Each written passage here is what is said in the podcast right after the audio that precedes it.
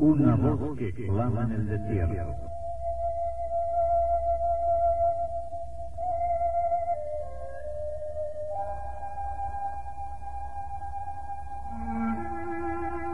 Con su pastor, Rafael Rodríguez. Esta voz refrescante se extiende a todo el mundo hispanoparlante con la palabra profunda de Dios, la Biblia. Y ahora el pastor Rafael Rodríguez.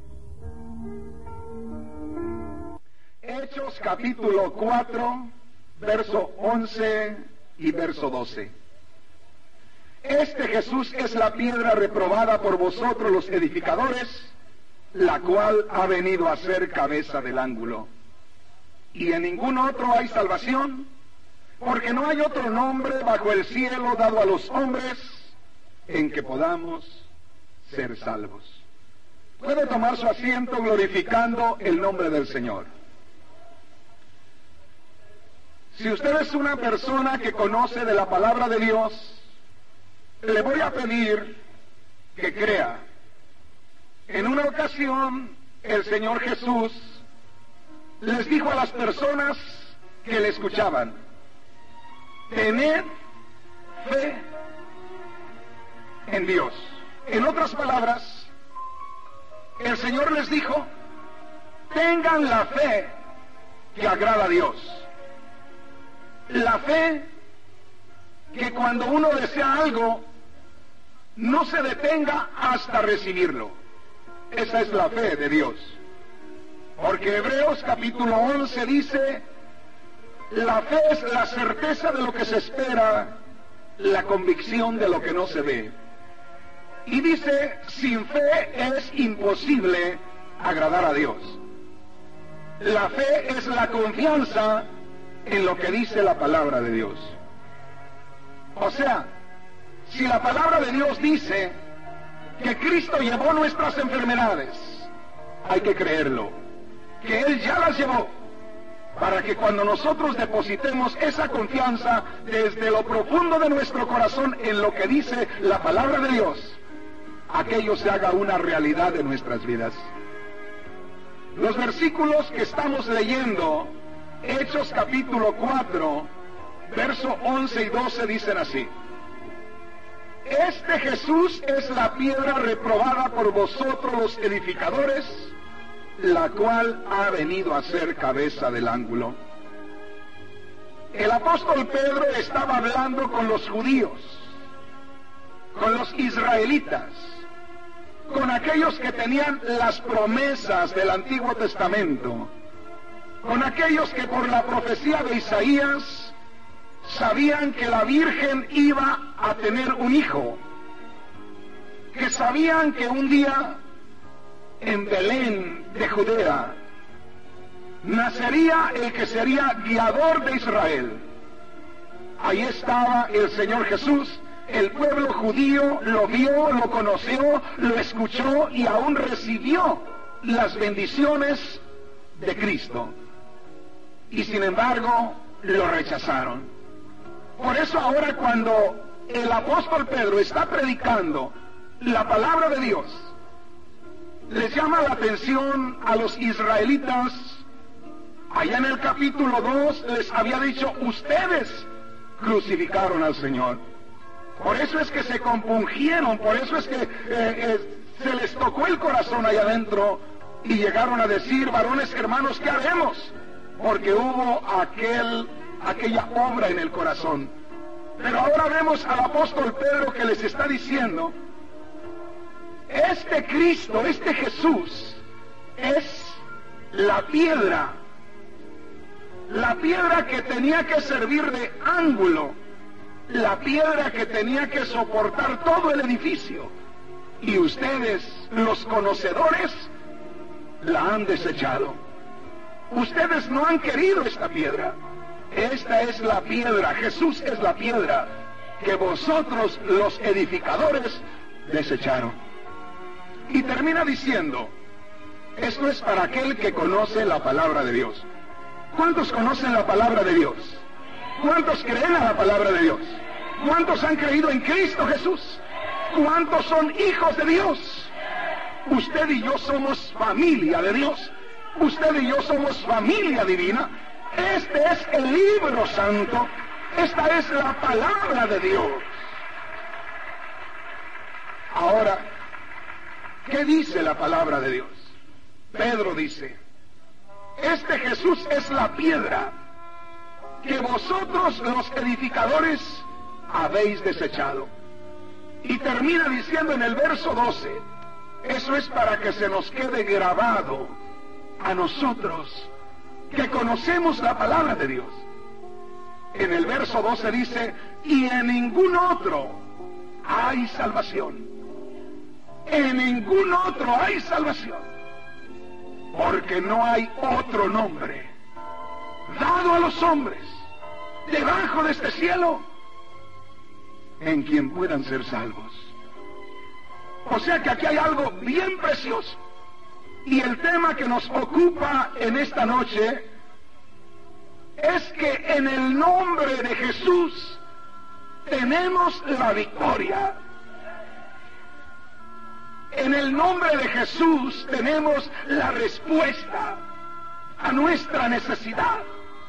En el nombre de Jesús está la respuesta a nuestra pregunta. ¿Por qué no crezco? Porque necesitamos un encuentro íntimo con el Dios de la gloria. ¿Por qué? No puedo ser diferente. Pablo dijo, con Cristo estoy juntamente crucificado. Y desde que me uní con ese Cristo en su sacrificio por la fe, desde entonces ya no vivo yo. Cristo vive en mí. Desde entonces Cristo vive en mi vida. Y esa es la vida que satisface al hombre y a la mujer de Dios. La vida de Cristo en nosotros. Por eso Pedro nos dice aquí, y en ningún otro hay salvación. ¿Salvación de qué? Salvación del alma. Salvación de la esclavitud del pecado. Salvación para el matrimonio que no puede tener paz. Hace un momento mi esposa les decía que si no hubiéramos venido al camino del Señor, ya no estuviéramos juntos. Que si el Señor no hubiera venido a nuestras vidas, nosotros no estuviéramos unidos.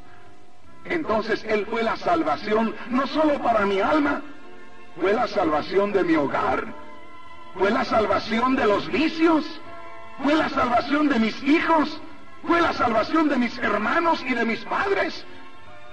Entonces en Cristo lo tenemos todo.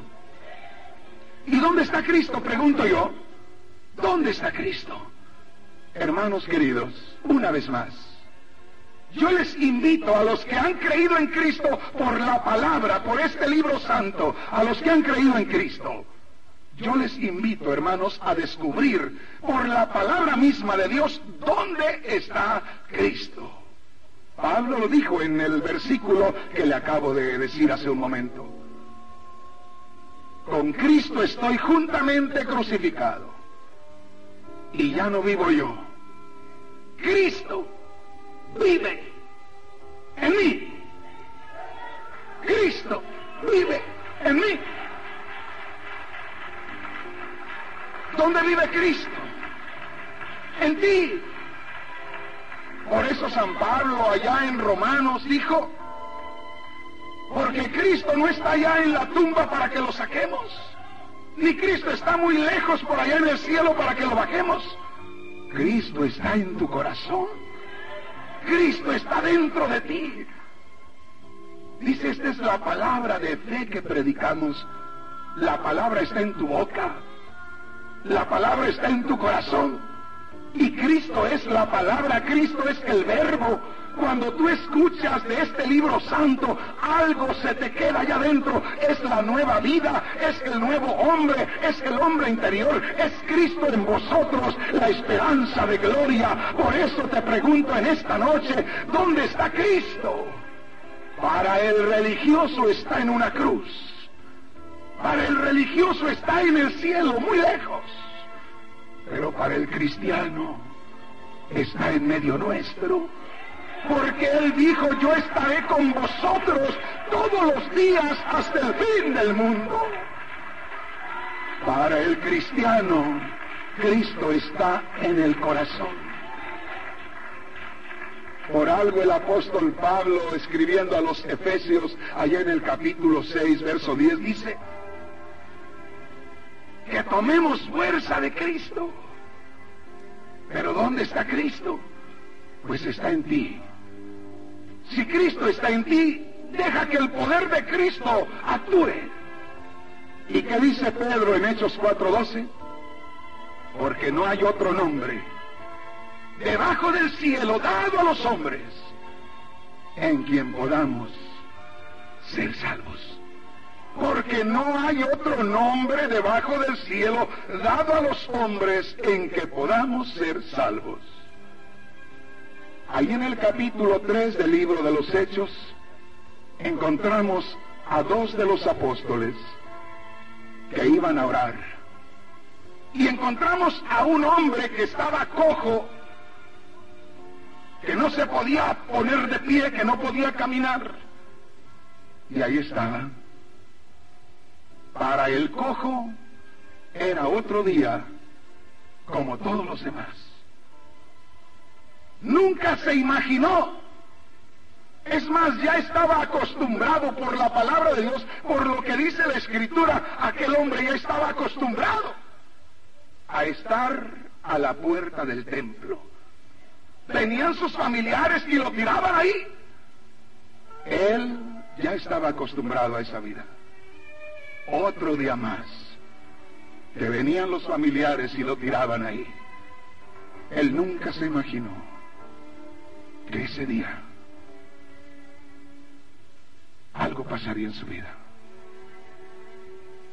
Ya Cristo Jesús había andado sanando, libertando, resucitando por tres años y medio. Él seguramente sabía de Cristo Jesús, pero yo creo que nunca lo conoció en persona. Para él era otro día más que lo sentaban a la puerta del templo a pedir limosna. Pero Dios ya tenía un plan para él. Eso es algo precioso. Ya en los planes de Dios había algo preparado para él en ese día. Y eso es algo hermoso. Porque yo déjeme decirle, no le sirvo a un Dios de rutinas. No le sirvo a un Dios que todos los días hace lo mismo y ya sabemos lo que va a venir. Yo le sirvo a un Dios de sorpresas. A un Dios que a cada día tiene algo nuevo, algo diferente. Aún dice la Escritura que cada mañana es diferente. Donde yo estudio allá en Los Ángeles, da una ventana para donde hay muchos árboles. Y allá tengo animalitos y gallinas y aves. Y cuando abro la ventana, la abro cuando ya comienza a amanecer. Antes no porque está oscuro, pero ya comenzando a amanecer la abro. Y me quedo meditando un rato. Y le digo, Señor, ya no sé cuántas veces he abierto esta ventana para ver la claridad del día. Pero cuántas veces la he, la he abierto, Señor, nunca me has presentado el mismo día. Unos días con nubes, un poco oscuro. Otros días muy claros. Otros días lluvioso. Pero nunca me has presentado la misma mañana. Como que la haces diferente para que nos gocemos. Gracias, Señor. Es un Dios de sorpresas. Es un Dios que el día que tú menos esperas, ese día te da una sorpresa.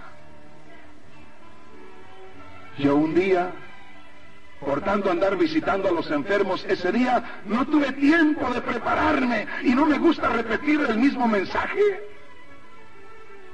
Y no alcancé a estudiar ese día.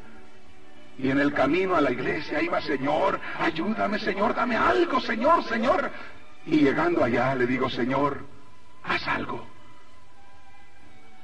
Y yo dije, seguro que este día no pasa nada. a medida que comencé a hablar con ese temor de Dios, comencé a darme cuenta que Dios desde un principio comenzaba a tocar la gente. Y entre tanto que predicaba el Señor me dijo, hijo, es que no es por lo que tú hagas o te prepares. Yo lo único que quiero es que traigas preparado el corazón. Es bueno que te prepares con tiempo, pero cuando no puedas prepararte con tiempo porque andas haciendo la misma obra mía, solo prepara tu corazón. Y ese día digo, Señor, qué sorpresas tan hermosas nos das. Uno viene a la iglesia y uno piensa a veces que es otro día más. No, hermano, siempre espera algo diferente. Siempre espera una sorpresa de parte del Señor. Ahí había un hombre sentado a la puerta del templo. Lo trajeron temprano y lo sentaron ahí. Y al rato venían dos de los discípulos de Cristo. Aquel hombre dice que cuando los vio, los miró y esperaba que le dieran algo. Y también los discípulos posiblemente en otras ocasiones le habían dado algo. ¿Y a poco estaban acostumbrados a darles una moneda a aquel hombre? Pero en ese día, aún para los discípulos, había una sorpresa. ¿Por qué? Porque no era lo que ellos iban a hacer, era lo que el Espíritu a través de ellos iba a hacer. Y de pronto vieron a aquel hombre en aquella condición miserable y sintieron una compasión que nunca habían sentido. Y sintieron llamar la atención de aquel hombre y decirle, míranos a los ojos. Y cuando aquel hombre los miró, dice la palabra que Pedro le dijo, no tengo plata ni oro. Como diciéndole, hoy no traigo nada. Y qué bueno que no traía nada.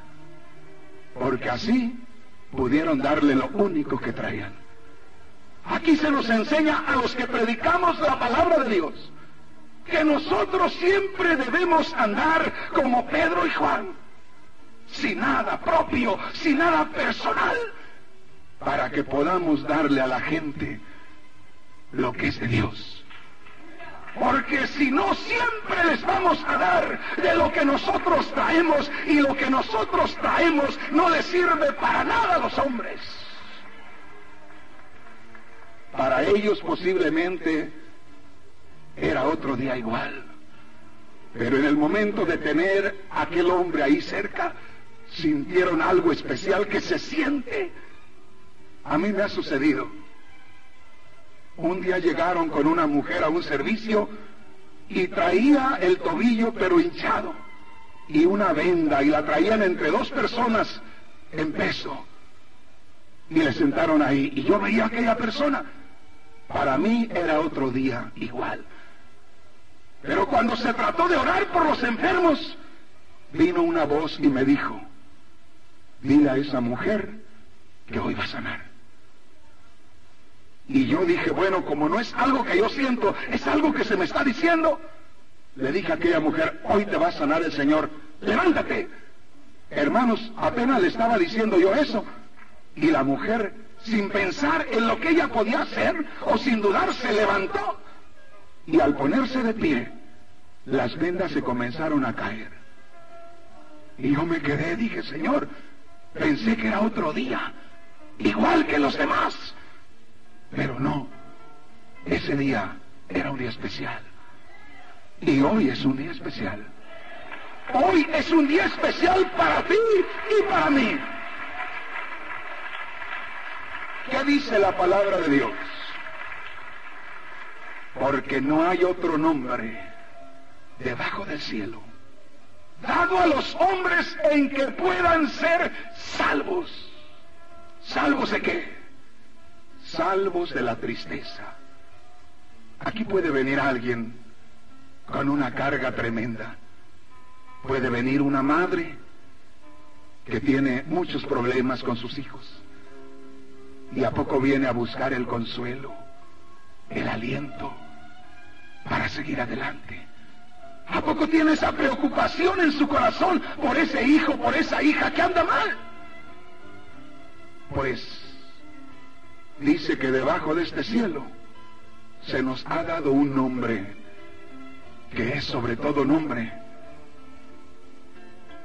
Porque no hay otro nombre debajo del cielo dado a los hombres en que podamos ser salvos. Y por allá en Joel capítulo 2, me parece que es el verso 28 por ahí, dice, y será que todo aquel invocare el nombre del Señor será salvo. Todo aquel que invocare el nombre del Señor será salvo. Y Pablo lo repite en el capítulo 9 a los romanos. ¿Será que aquel que invocare el nombre del Señor será salvo? Y Pedro dice, porque no hay otro nombre debajo del cielo dado a los hombres en que podamos ser salvos. Ojalá que esto se quede allá dentro de su corazón, que se quede dentro de mi corazón y que en esta noche podamos gozar de la bendición de Dios. ¿Qué es el nombre Jesús? Cuando uno no conocía de la palabra de Dios, uno no sabía qué era el nombre Jesús. Es más, a muchos les pusieron sus padres Jesús, o Emanuel, o Salvador. Y resulta que Jesús es un borracho terrible, es un drogadicto, es un malcriado tremendo Resulta que Salvador es una persona terrible. Señal de que uno no sabía lo que estaba haciendo. Yo entre los cristianos no he escuchado que alguien le ponga a su hijo Jesús, como que ese nombre es especial. Le podrá poner Moisés, Elías, Noé, Pedro, pero como que Jesús solo es para alguien el nombre. Y se llamará su nombre Jesús, porque Él salvará a su pueblo de sus pecados. Porque no hay otro nombre debajo del cielo dado a los hombres en que podamos ser salvos. Y será que todo aquel que invocare el nombre de Jesús será salvo. Si pudiera uno entender aquello, cuando uno no conocía la palabra de Dios, tenía por ahí un accidente y lo primero que le venía, si es que pronunciaba el nombre de Jesús, decía Jesús mil veces. Algunos decían Ave María Purísima. Pero ahora en el Señor, en cualquier situación que te encuentras, Jesús, ampárame. Sientes un temor, sientes que el pelo se te eriza y lo primero que dices, te reprendo en el nombre de Jesús. Ahí está la autoridad. Y si en esta noche tú vinieras con una carga grande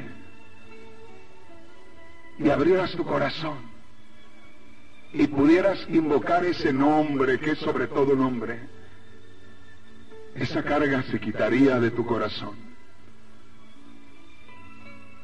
Ahí estaba un hombre sentado a la puerta del templo que posiblemente nunca conoció en persona a Jesús.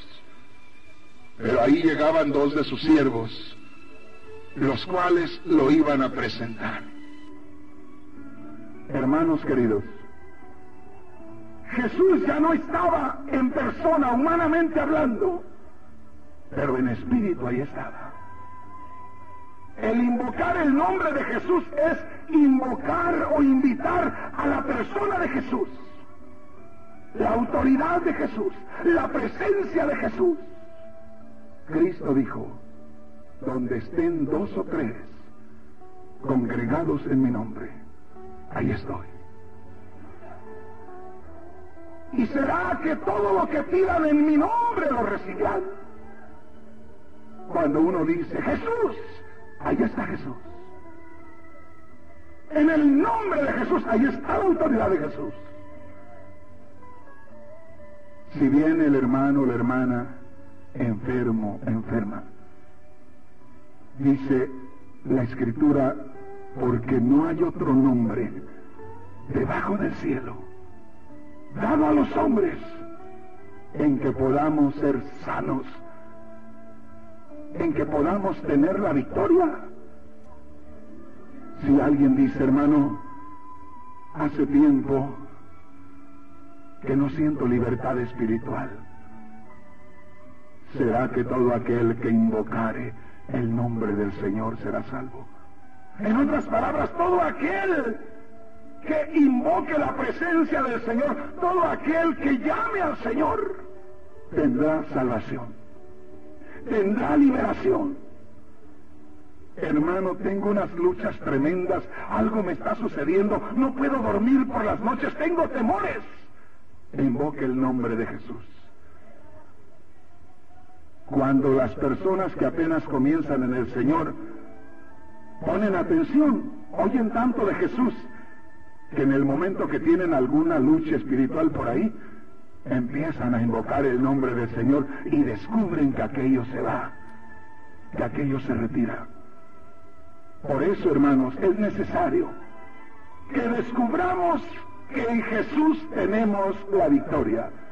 Cristo dijo, sin mí nada pueden hacer. Pero Pablo dijo, todo lo puedo en Cristo que me fortalece.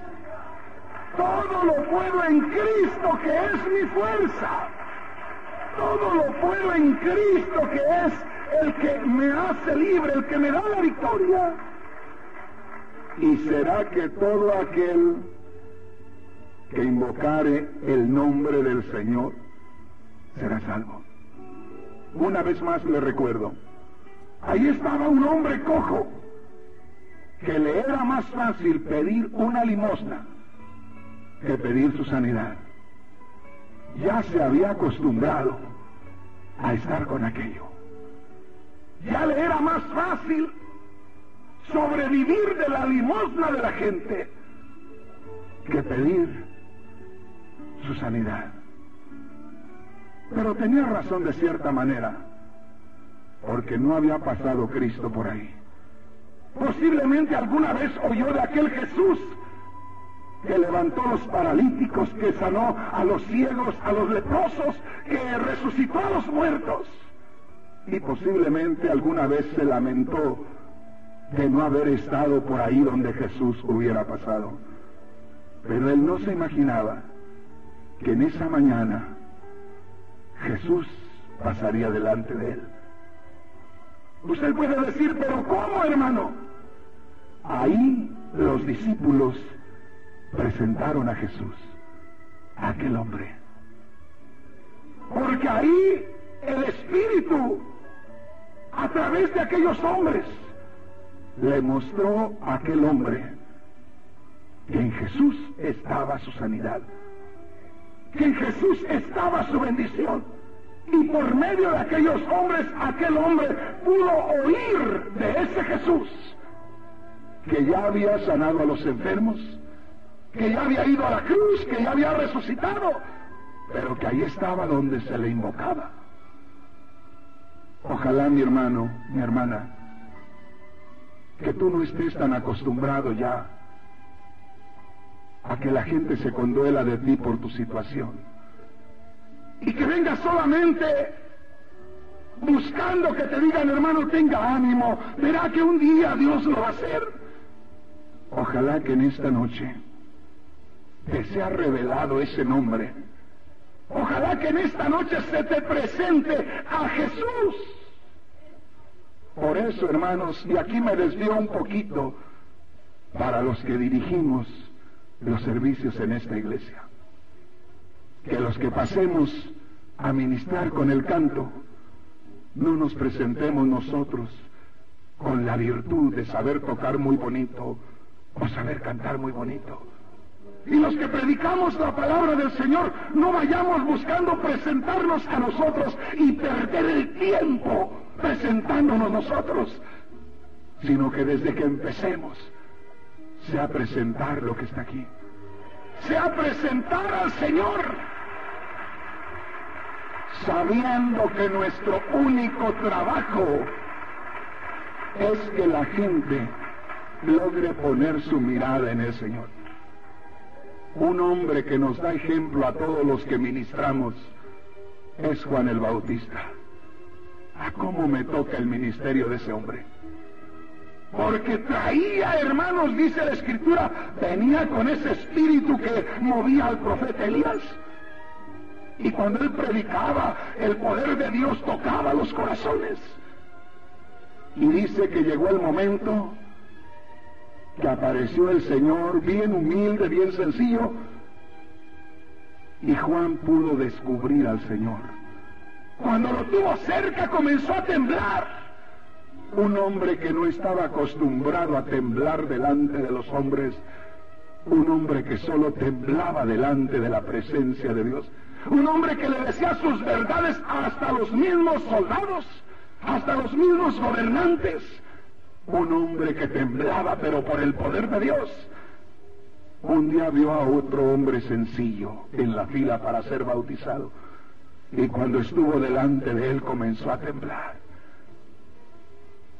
Y dijo, yo debería de ser bautizado por ti. Y tú vienes a mí. Qué tremendo, ¿no? El Señor no hablaba una palabra todavía y Juan ya se estaba deshaciendo. Qué precioso es percibir la presencia del Señor. Qué precioso es poder temblar delante del Cristo de la gloria. Qué precioso es que el siervo de Dios, el que canta o el que predica, pueda sentir la presencia de Dios y doblegarse primero a Él para que los demás puedan recibir también. Vino el Señor y le dijo, anda Juan, bautízame. Así tiene que ser. Y Juan lo bautizó y el Señor se fue. Y el Señor comenzó a predicar. Y la gente seguía al Señor.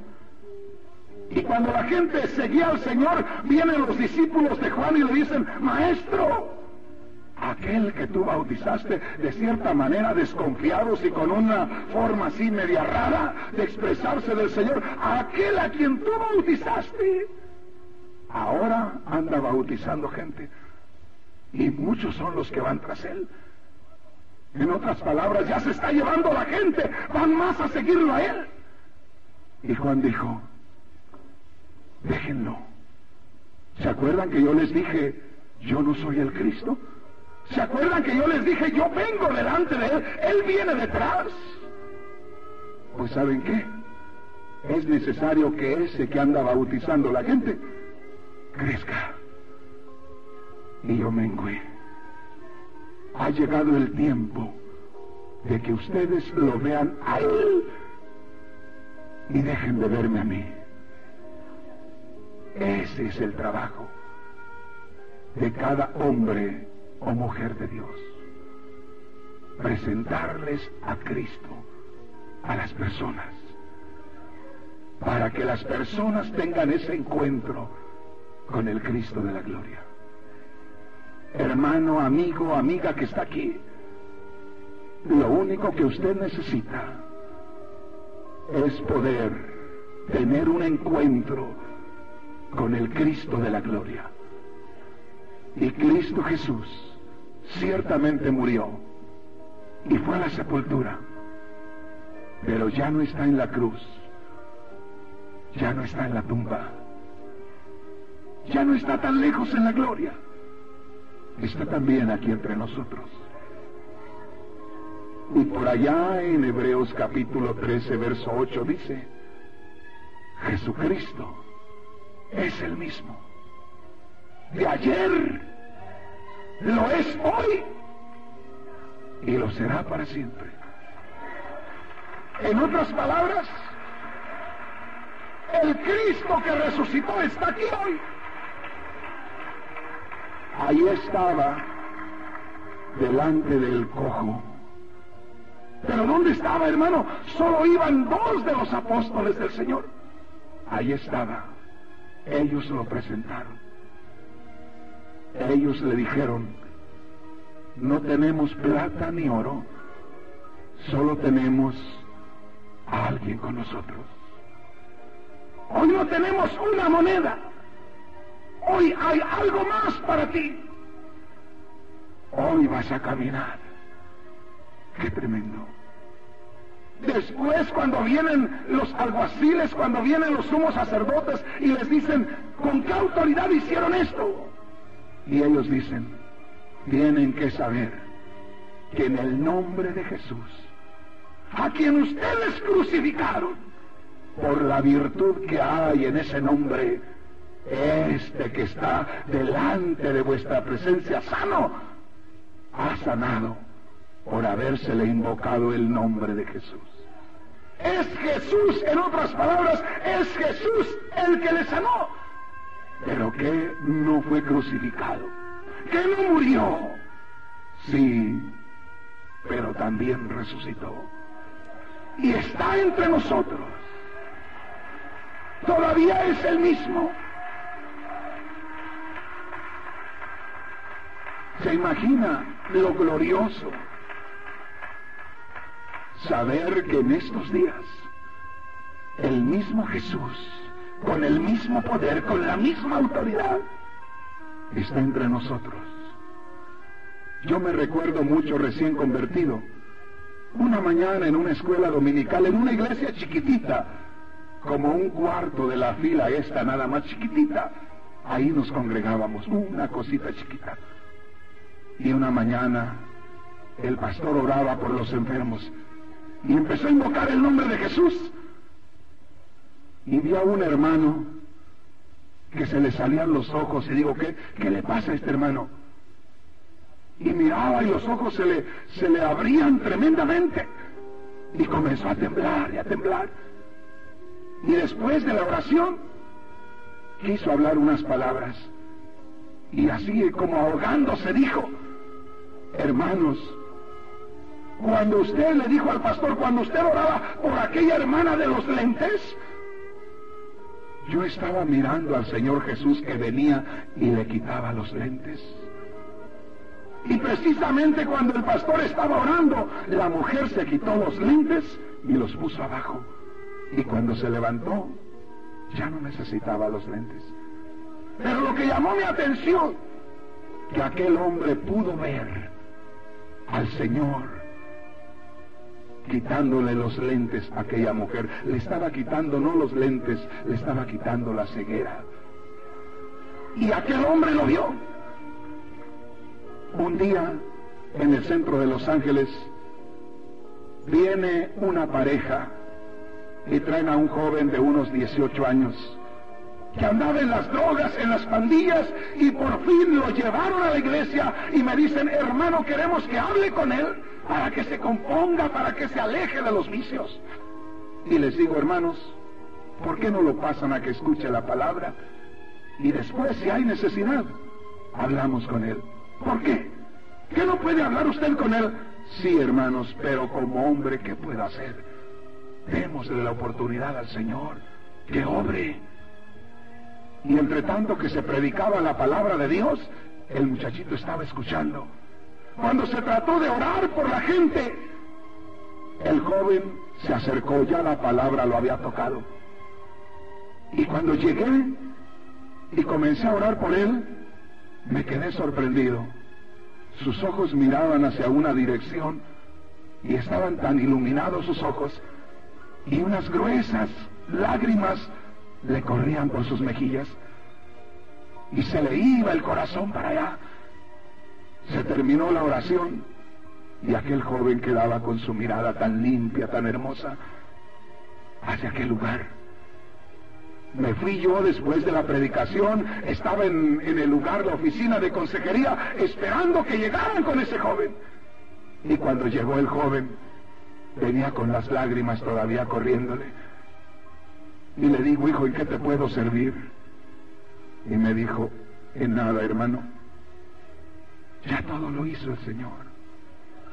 ¿Pero qué te pasó? Porque cuando oraba por ti, te veía tu mirada perdida hacia allá. Me dijo, yo lo vi. Y se quedó mirando en la, en la oficina para un lugar ahí.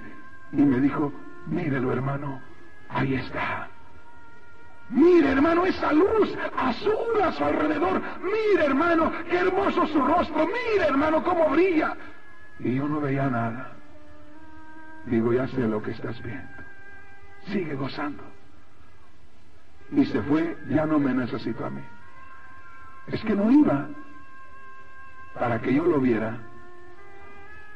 Iba para tener un encuentro con el Señor. Hace unos días unas dos, tres semanas atrás, hicimos bautismos y estuve bautizando unos 110 hermanos ahí en el centro de Los Ángeles. Y uno de ellos se quedó mirando así cuando salió del agua y lloraba y temblaba. Se terminó el servicio y él seguía. Y ya casi cuando nos íbamos lo encontré y los hermanos detrás de él, ¿qué le pasó hermano? ¿Qué sintió? Y así muy tranquilo dice, Dios me concedió el privilegio de ver a Cristo, glorioso. Y yo digo, Señor, tú prometiste estar entre nosotros y lo has cumplido. Hermanos, si yo no creyera en esto, sería el más necio de estarle hablando todas estas cosas. Pero yo he tenido tantas experiencias en el Señor, no solo personales, lo que he visto en cada persona que Dios hace, en jovencitos, en ancianos, en adultos, en viciosos, en matrimonios. ¿Cuántas cosas no han visto estos ojos? Y por eso, con esa seguridad, le digo, el Señor está aquí. Y todavía no se le ha acabado el poder.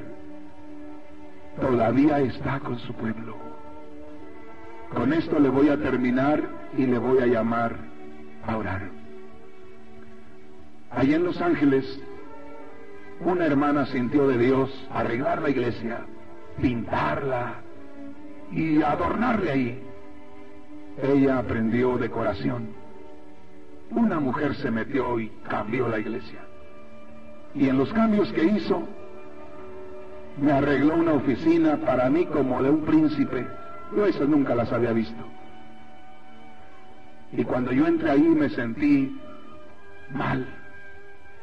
Aquello era muy hermoso para mí. Y me dijo, hermano, ahí está su escritorio, ahí está su silla, ahí está ese cuadro, ahí está esa fuente. Uy, hermanos, aquello era algo soñado. Y me senté en la silla.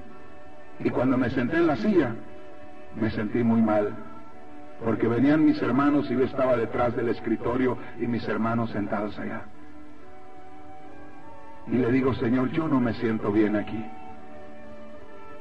Y vino una voz y me dijo, yo prometí estar entre ustedes y aunque no me vean, aquí estoy. Y le digo, Señor, por eso no puedo usar esa silla. Esas mismas palabras las mandé grabar en un pedazo de vidrio, de cristal, y lo pusimos en el escritorio. Y esa silla ya no la uso yo.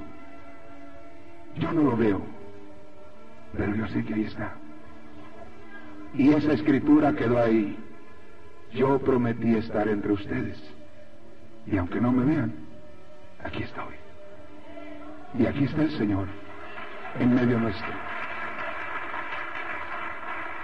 Póngase de pie. Y si alguno tiene necesidad, ya sea de sanidad, ya sea de liberación, ya sea de bautismo del Espíritu Santo, Hermano, hermana, venga acá. ¿Sabes lo que quiere decir Jesús? Jesús quiere decir Dios da salvación. Cuando tú dices Jesús, estás pidiendo la salvación del Dios que creó los cielos y la tierra. Cuando tú dices Jesús, estás declarando victoria estás invitando a Dios para que tome control de tu vida. Cuando tú dices Jesús, estás invitando a Dios para que tome control de todo aquello que te está estorbando. Y no te olvides que Pedro dijo, inspirado por el Espíritu Santo, porque no hay otro nombre debajo del cielo dado a los hombres